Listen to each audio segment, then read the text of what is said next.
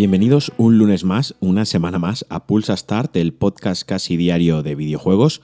Soy Alejandro Marquino y espero que hayáis pasado un fin de semana fenomenal. Arrancamos hablando de Doom, y es que el pasado viernes, durante el panel Doom de la QuakeCon, aprovechando el 25 aniversario de la franquicia, se anunció que los tres juegos clásicos han llegado a One, Switch y PS4. Digo han llegado porque justo en la conferencia, cuando los anunciaron, dijeron que ya estaban disponibles y eso fue hace un par de días. Además, las dos primeras entregas, Doom 1 y Doom 2, llegan también o están también disponibles en iOS y Android. Creo recordar que Doom 1 ya lo estaba pero ahora llega con los añadidos que os voy a comentar, que son los mismos que llegan a consola. Estas entregas clásicas, como os digo, llegan con añadidos y llegan con extras. Doom 1 y Doom 2, por su parte, incluyen multijugador cooperativo y competitivo, además de todos los capítulos de expansiones que se han ido lanzando a lo largo de estos años, que creo recordar así de memoria que son 20 o 21 capítulos. Por su parte, Doom 3 trae las dos expansiones que se lanzaron en su día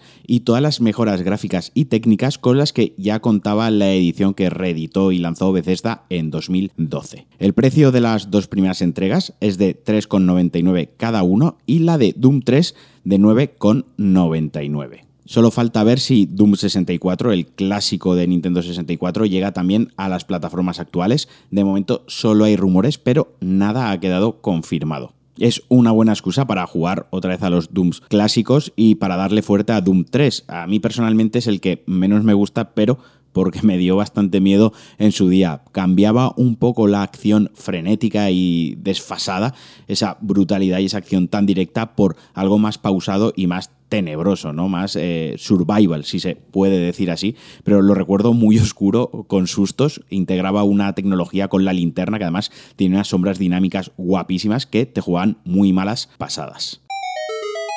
Arma 3, el shooter de simulación militar más realista o uno de los más realistas que, que, existen actualmente, acaba de recibir un DLC que más bien es un spin-off y es que en él nos enfrentamos a alienígenas. Este DLC recibe el nombre de Contact y ya está disponible en Steam a un precio algo elevado a mi parecer, 40 euracos. Se trata de una campaña con historia para un jugador donde, y sin contar demasiado por si alguien que esté escuchando el podcast quiere jugarlo, manejamos a un soldado que está en pleno entrenamiento, está de maniobras en la zona cuando aparece una nave alienígena. Y bueno, ahí de repente se arma la gozadera y entablan un conflicto bélico con los alienígenas. Además de este modo historia que os comento, el juego o el DLC eh, trae nuevos vehículos, trae nuevas facciones militares, nuevas armas, nuevo equipamiento y se desarrolla en una zona nueva, en un nuevo mapeado que tiene aproximadamente unos 136 kilómetros cuadrados. Como os digo, me parece algo elevado el precio de 40 pavos, porque prácticamente es el precio de, de un juego,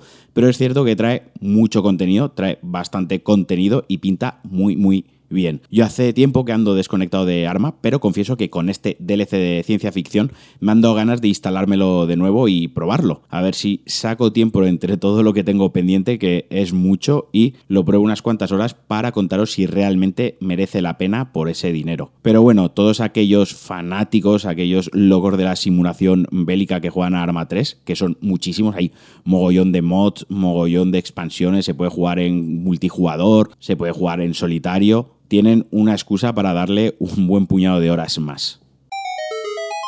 Y hasta aquí el Pulsa Start de hoy. Ha sido breve, ha sido cortito, pero es que ha sido un fin de semana bastante tranquilo en el mundo de los videojuegos. Yo he seguido jugando a Zelda, ya casi podría acabarme ya el juego, pero como os he comentado un par de veces, lo estoy alargando, estoy completando un poco el mapa porque estoy totalmente enamorado de este juego. Estoy preparando un Pulsa Start especial, un Pulsa Start Weekend, donde hablaré solo de Zelda, una vez me lo haya acabado, una vez me haya enfrentado al, malo, no sé ni cómo se llama, o sea, ahora mismo no sé cómo se llama y seguramente si lo pronuncio ofenda a todos los fans de, de Zelda. Así que bueno, va, no me enrollo más. Cuando me pase el juego, cuando acabe con el boss final, haré un especial de unos 10-15 minutos hablando de qué me ha parecido el juego y cuáles han sido mis sensaciones. Espero que tengáis un inicio de semana fenomenal, os mando un abrazo y nos escuchamos el miércoles. Adiós.